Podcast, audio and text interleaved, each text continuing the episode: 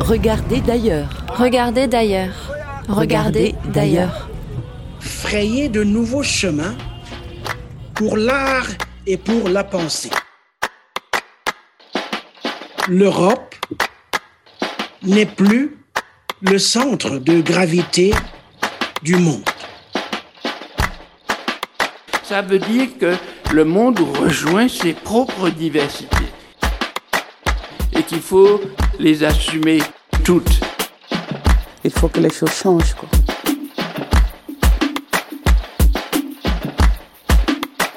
Bienvenue sur les ondes de Radio Grenouille pour notre série de rencontres avec Emeka Ogbo. À l'occasion de la saison Africa 2020, l'artiste nigérian investit la friche avec Steering the Pot pour une proposition associant installation, vidéo, son, goûts et parfums, tissant des liens sensibles entre Marseille et différents ports de l'Afrique de l'Ouest. Emeka Ogbo, né en 1977, vit et travaille entre Berlin et Lagos. Il s'est d'abord fait connaître avec ses paysages sonores de la ville de Lagos, puis avec des créations à la croisée de différents médiums entre lesquels il brouille les frontières. Sons, vidéos, denrées alimentaires deviennent autant d'instruments d'appréhension du sensible et des problématiques liées à l'urbanité, aux migrations et à la globalisation. Au programme de la conversation de ce troisième épisode de nos rencontres avec Emeka Ogbo, cuisine, bière et politique. L'artiste nous parle de sa première bière Sufferhead Original, expérience qu'il renouvelle à Marseille avec les bières Ouda et Ouziza, de la dimension politique de son travail mais on va maintenant commencer par parler de nourriture. Of course, because that's a large part. because that's a large part. Parce que c'est une part importante de ton travail aujourd'hui. Uh, today, and uh, I feel like it's also we were talking about how the bodies of the et puisqu'auparavant, on parlait de comment les spectateurs sont accueillis dans ton travail et de comment euh, ils vivent l'expérience artistique, euh, la nourriture, c'est justement une question de convivialité, non? Food is also about friendliness. Oui, c'est vraiment intéressant que tu parles de la manière dont les gens vivent ou se déplacent autour d'une œuvre. Parce que j'avais une conversation, euh, parce qu'un des éléments clés de cette exposition, ce sera les odeurs. Pour cette exposition, je souhaite vraiment travailler autant que possible avec les cinq sens. On travaille autour des épices, notamment avec Carole Calvez, une parfumeuse basée à Paris. Et lors d'une réunion Skype euh, la semaine dernière, on se demandait comment les odeurs allaient fonctionner dans le lieu.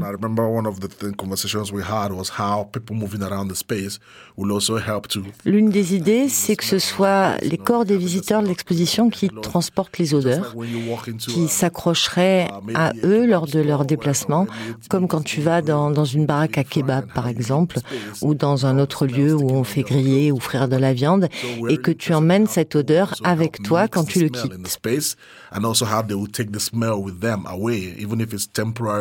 On s'intéresse vraiment à comment les gens pourraient mélanger les odeurs dans l'espace et à comment ils pourraient emporter une odeur avec eux en partant, accrochée à leurs vêtements, ne serait-ce que quelques minutes. Donc oui, euh, en ce moment, c'est intéressant, toutes ces idées à grande échelle que l'on a, mais j'aime aussi les œuvres très minimales. Pour cette exposition, on a tellement réfléchi. Avec l'aide de Clémence Farrell, jusqu'ici, on, a vraiment affiné. Et on imagine quelque chose de, minimal, mais qui ait un, un, impact fort. Nous réfléchissons beaucoup à l'agencement de l'exposition, mais aussi à ce qu'elle contiendra en général. Je ne développerai pas plus là-dessus maintenant parce que le travail est en cours, mais c'est la chose sur laquelle nous travaillons réellement en ce moment. Comment les gens vont expérimenter ces œuvres. Um, Est-ce que tu cuisinais beaucoup avant de venir en Europe quand tu vivais au Nigeria?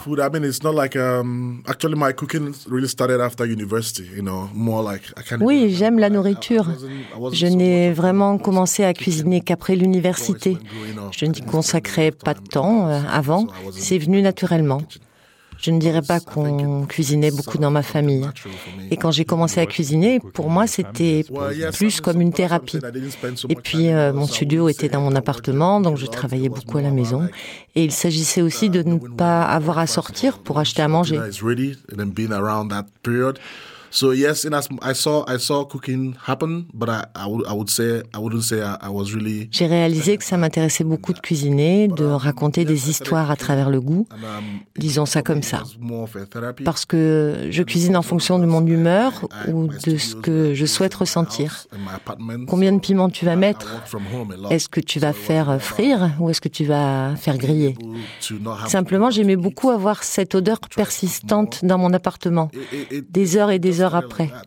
Imagine quand tu cuisines, et puis tu sors, tu reviens, tu as toujours cette odeur persistante de la cuisine que tu as préparée. J'aime beaucoup ça. Je parle beaucoup avec Carole, la parfumeuse. Je réalise que je suis vraiment dans ce truc de parfum ou d'odeur. Je lui disais que je peux sentir des odeurs, non pas avec mon nez, mais dans ma tête. Et ces odeurs déclenchent des souvenirs. Elle pense que je pourrais peut-être devenir un bon parfumeur. Hours and hours later, imagine cooking and going out and coming back, you still have this scent of uh, of food you prepared in your apartment. Those things were really what I really liked, you know. And, um, Avant, je ne faisais pas trop attention à ces choses-là, mais en travaillant beaucoup sur la cuisine, je peux maintenant voir comment ces choses se sont mises en place. Perfume or smell thing, because I was telling her about like having the smell in my head. I don't smell it through my nose, but it's like the memories trigger the smell in my head. So now we're even talking, I can smell these things, but not through my nose, but in my brain. She's like, yeah, maybe you're, you're, you can be a good perfume. I'm like, okay. But, uh, Mais après, quand tu déménages à l'étranger, que tu veux rester en contact avec ton chez toi, ou au moins manger des choses qui te sont familières, tu dois cuisiner plus souvent, car tes choix sont limités. Il n'y a pas tant de restaurants nigériens ou africains à Berlin, seulement quelques-uns. Et même là, tu trouves certaines choses, mais le menu est limité.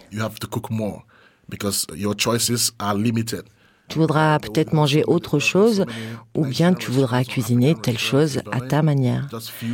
Une chose intéressante avec la cuisine, c'est qu'on a la recette, mais chacun avec sa manière de le faire.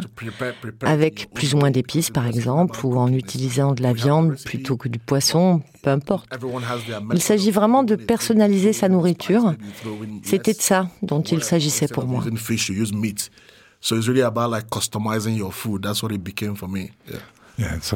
Et quelquefois, il te manque un ingrédient. Exactement. Et tu dois trouver un ingrédient alternatif. C'est ça que j'ai trouvé intéressant dans le fait de cuisiner, qui est devenu euh, une sorte d'aventure. Et la cuisine est devenue beaucoup plus intéressante pour moi. Partir à la chasse de certains ingrédients et épices pour cuisiner ou leur trouver des alternatives. Est-ce que tu aimes inviter les gens à manger chez toi? I mean that's the best that's the best thing about cooking. And also why I like inviting people is then they can help me clean up and like Oui, c'est la meilleure partie dans le fait de cuisiner. Et ce que j'aime aussi quand tu invites des gens, c'est qu'ils peuvent euh, t'aider à nettoyer. J'aime cuisiner, mais faire la vaisselle, c'est un gros problème. Et quand tu invites des gens à manger chez toi, il y a toujours des volontaires et ça, ça me plaît. Et c'est marrant quand les gens parlent de socialiser, ils parlent de sortir dans un bar pour euh, boire un verre. J'aime faire ça, mais socialiser pour moi c'est cuisiner et manger ensemble. Les conversations sont différentes aussi à la maison sans avoir besoin de crier par-dessus de la musique. Um, Comment as-tu eu l'idée d'utiliser la nourriture comme une forme d'art? Ça a fondamentalement à voir avec le fait d'être euh, loin de chez moi, d'être un expatrié, un migrant. J'ai été invité à faire une exposition personnelle à la galerie Wedding, presque un an après être arrivé à Berlin. On m'a demandé quels étaient les moments forts que j'avais vécus depuis que j'étais à Berlin, et j'ai réalisé que la plupart de ces moments s'étaient produits autour de la cuisine. Même quand des gens du Nigeria pour me visiter, je leur demandais Tu peux m'amener ceci ou cela Ou quand je retournais au Nigeria, je revenais avec deux valises. L'une pour les trucs euh, classiques, l'autre remplie de nourriture. La nourriture était une véritable obsession. Et c'est ce qui a mené euh, à l'exposition No Food for Lazy Man, qui est liée à la nourriture, mais aussi à l'idée de la migration économique. Ce que font beaucoup d'entre nous en réalisant qu'il y a de meilleures opportunités de travail quelque part, et donc en y restant. Ça a été le coup d'envol de mon intérêt grandissant pour la nourriture et le goût. Tu cuisines toi-même pour l'exposition dont tu parlais, par exemple Exhibition uh, was uh, were you cooking yourself? Well, um, not necessarily. the, thing, the thing about the exhibition was, you know, Pas nécessairement. On peut penser qu'il y avait simplement de la nourriture dans cette exposition, mais il s'agissait de ces déclencheurs, de ces analogies que certaines choses ont avec la nourriture. Oui, il y avait de la cuisine africaine pour le vernissage. Le commissariat avait fait venir un chef camerounais.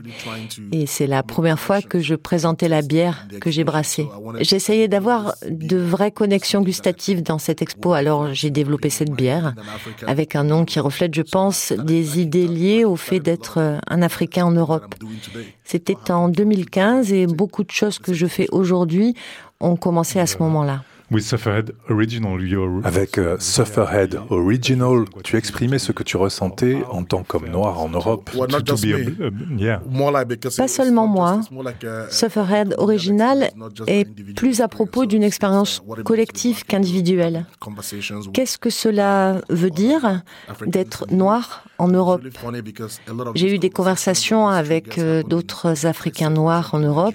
et c'est très drôle parce que la plupart du temps, ça se passait, par exemple, dans un restaurant nigérian à Berlin, où je me suis rendu compte que je n'allais pas seulement pour manger, mais aussi pour la compagnie. Tu vas rencontrer quelqu'un qui est à Berlin depuis 20 ans et qui va te donner des conseils, vous allez échanger. Je crois qu'en 2014-2015, il y avait une élection au Nigeria, donc il y avait beaucoup de discussions politiques. Donc c'est devenu une façon d'être ensemble. Il ne s'agissait plus seulement de nourriture, mais de faire du lien avec des gens qui viennent du même endroit que toi.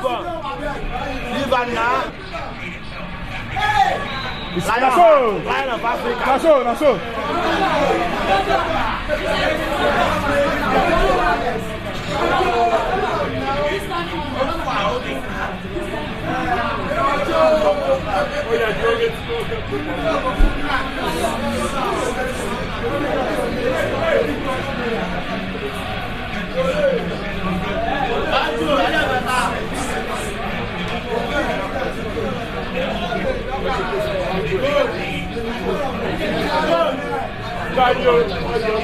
Comment ça fait le Turn go, Drisso. Turn go. À go. C'est ça.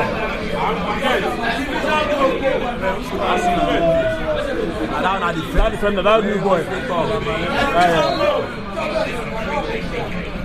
Yeah.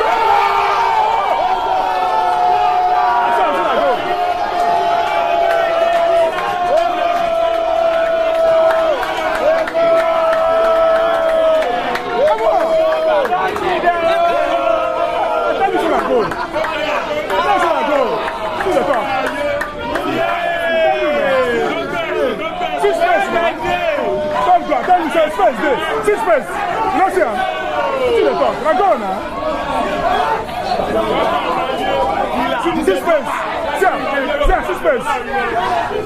Go.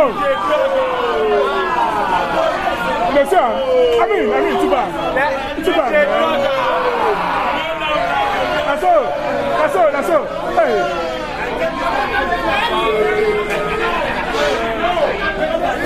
Attention now, go. Sixpence. Hey.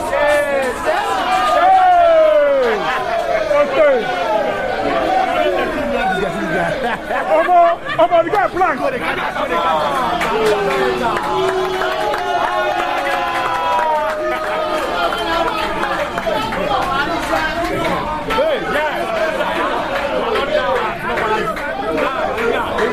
You see, these are men now. These are men of the boys. Ah. When the whole team they go walk up, say talk. What do you want to play again? Don't end now. Don't end.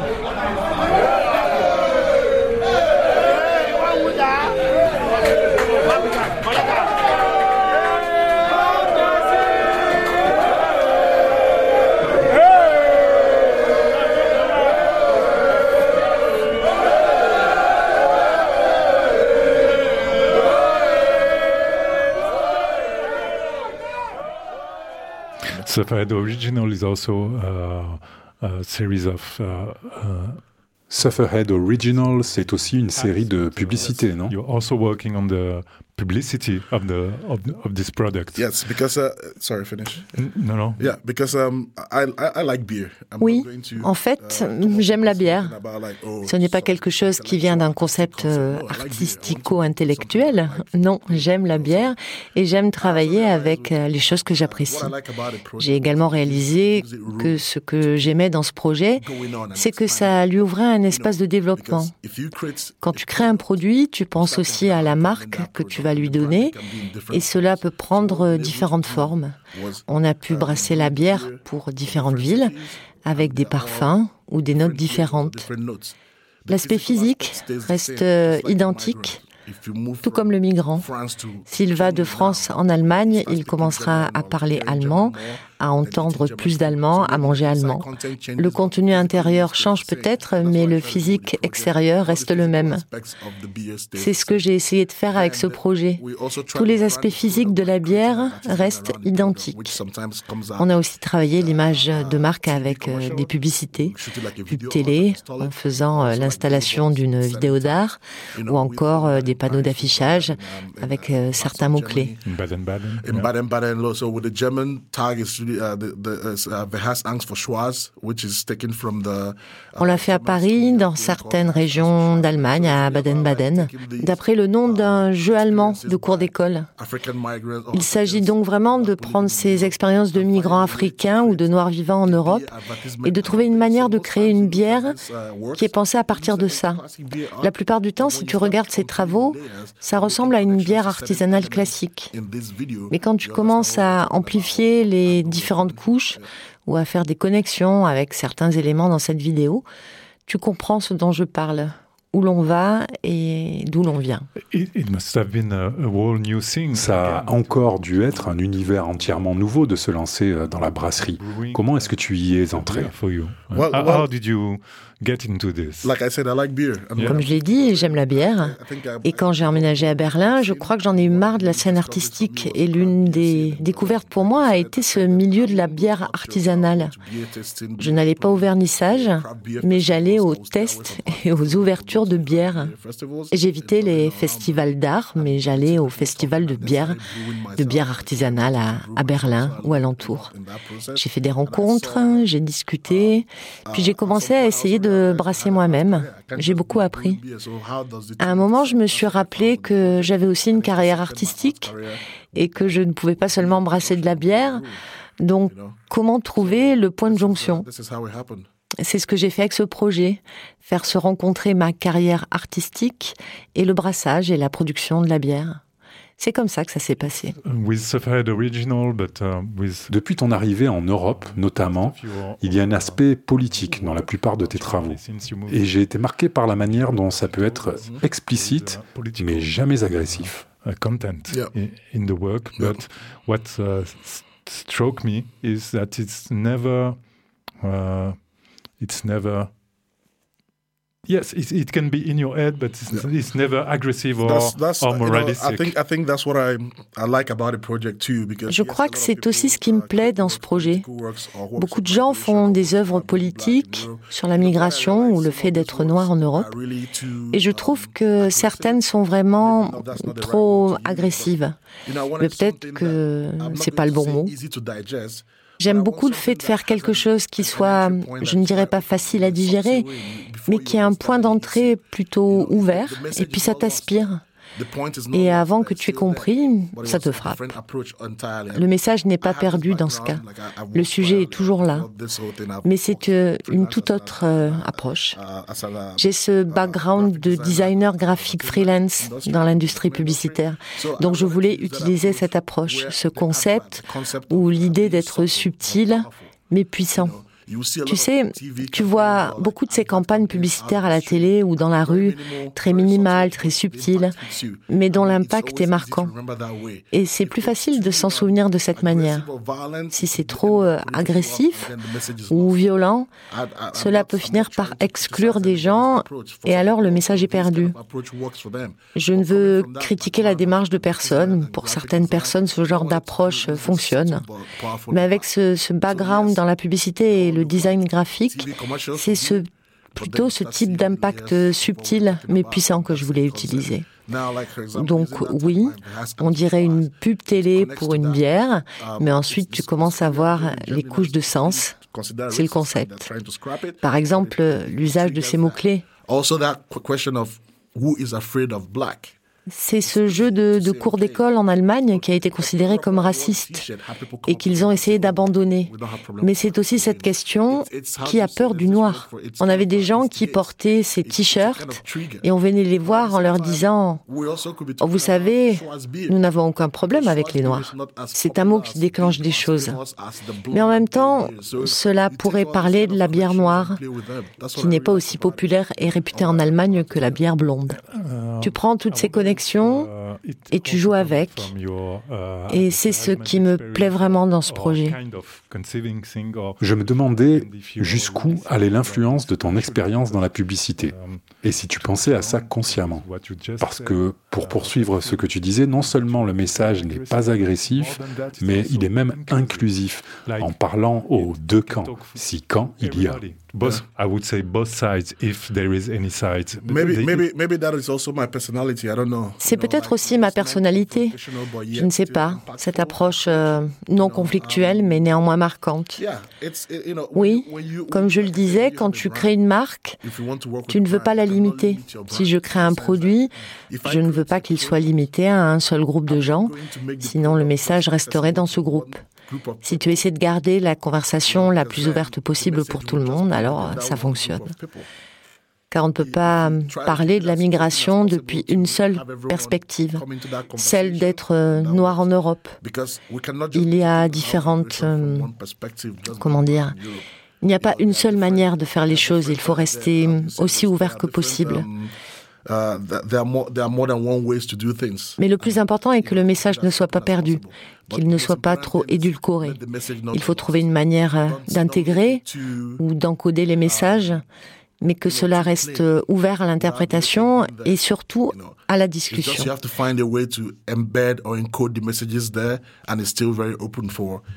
Ce qui m'intéresse, ce sont les œuvres qui vont provoquer la rencontre et le débat entre différents points de vue. Il ne s'agit pas de juste faire euh, une œuvre en ne visant qu'un groupe de personnes. Je ne vois pas la migration comme quelque chose d'univoque. Il y a le point de vue des arrivants, celui des locaux, et aussi un point de vue neutre. Donc j'essaie de tous les inclure dans mes œuvres autant que possible. Qu'est-ce qui t'a marqué à propos de la cuisine à Marseille? J'aime la cuisine méditerranéenne, que l'on trouve euh, beaucoup ici, et puis aussi la nourriture à Marseille est plus savoureuse. Il y a une sorte d'accent mis sur l'assaisonnement et les saveurs qui m'attire vraiment, plutôt que d'essayer d'avoir nécessairement euh, ces dressages fantaisistes. Je ne suis pas un grand fan de la présentation euh, des apparences. Je suis plus dans la saveur. Pour ça, Marseille me convient. Tu as pu trouver de quoi cuisiner ici au marché? Oh, Oui, oui, oui. La dernière fois que je suis venue, on a fait un riz jollof et on a tout acheté au marché. On trouve beaucoup d'aliments ouest-africains ici. C'était dans un magasin chinois. Ouais. Noailles est un endroit qui permet d'ouvrir euh, différentes portes vers euh, l'Afrique, le Maghreb et aussi l'Afrique de l'Ouest. Les odeurs, le décor, les saveurs, le son. Dans ces magasins, tu peux retrouver les gens d'Afrique de l'Ouest qui parlent. Et comme je disais, si tu fermes les yeux, tu peux te sentir comme dans un marché quelque part en Afrique de l'Ouest. Véro, est-ce qu'il y a déjà euh, des éléments que vous pourriez nous, communiquer sur euh, les directions, euh, les réflexions que vous avez avec Emeka sur le, travail qui sera fait l'année prochaine, enfin qui est déjà en cours, hein, mais, que qui sera présenté l'année prochaine, ou est-ce que tu, il est trop tôt pour en parler peut-être? Je pense qu'Emeka a déjà nommé les deux thèmes importants et qui sont connectés à travers l'exposition, c'est la nourriture et la migration. Il nous reste bien sûr à en développer uh, certaines formes et oui, nous sommes en train de les définir. Le dialogue entre Clémence Farrell et Emeka est en cours. Uh, Clémence and Emeka. Uh, is uh, going. Emeka, tu as déjà rencontré certains chefs cuisiniers ici à Marseille Yeah, we met Georgina. Um, oui, on a rencontré euh, Georgina View. Malheureusement, elle n'est pas en ville en ce moment. C'est devenu une amie.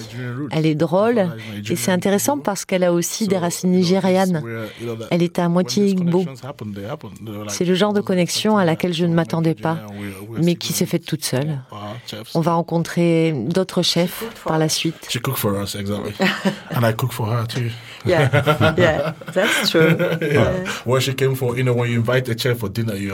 Elle a cuisiné pour nous et j'ai cuisiné pour elle également.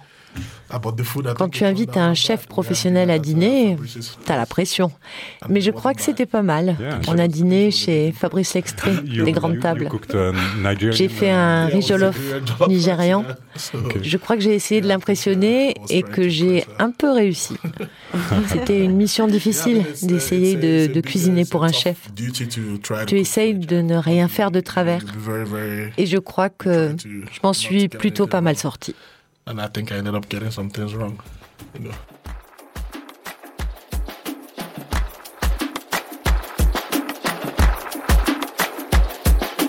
En plus de celle d'Emeka Ogbo, vous avez entendu dans cet entretien réalisé fin août 2019 la voix de Véronique Collard-Bovy, directrice de Fram, qui produit l'exposition Steering the Pot d'Emeka Ogbo dans le cadre d'Africa 2020 et également un extrait de Up Blues, une pièce issue de son installation This is Lagos à la galerie Ars Eleven au musée d'art contemporain Kiasma à Helsinki en 2011.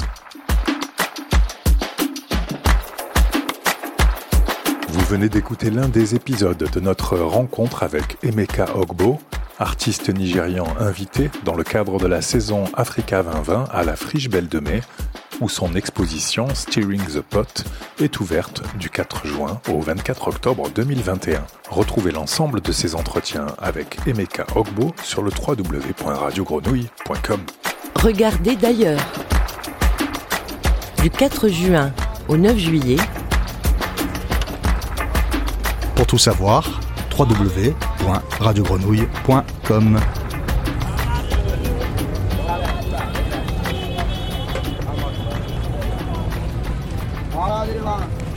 Regardez d'ailleurs.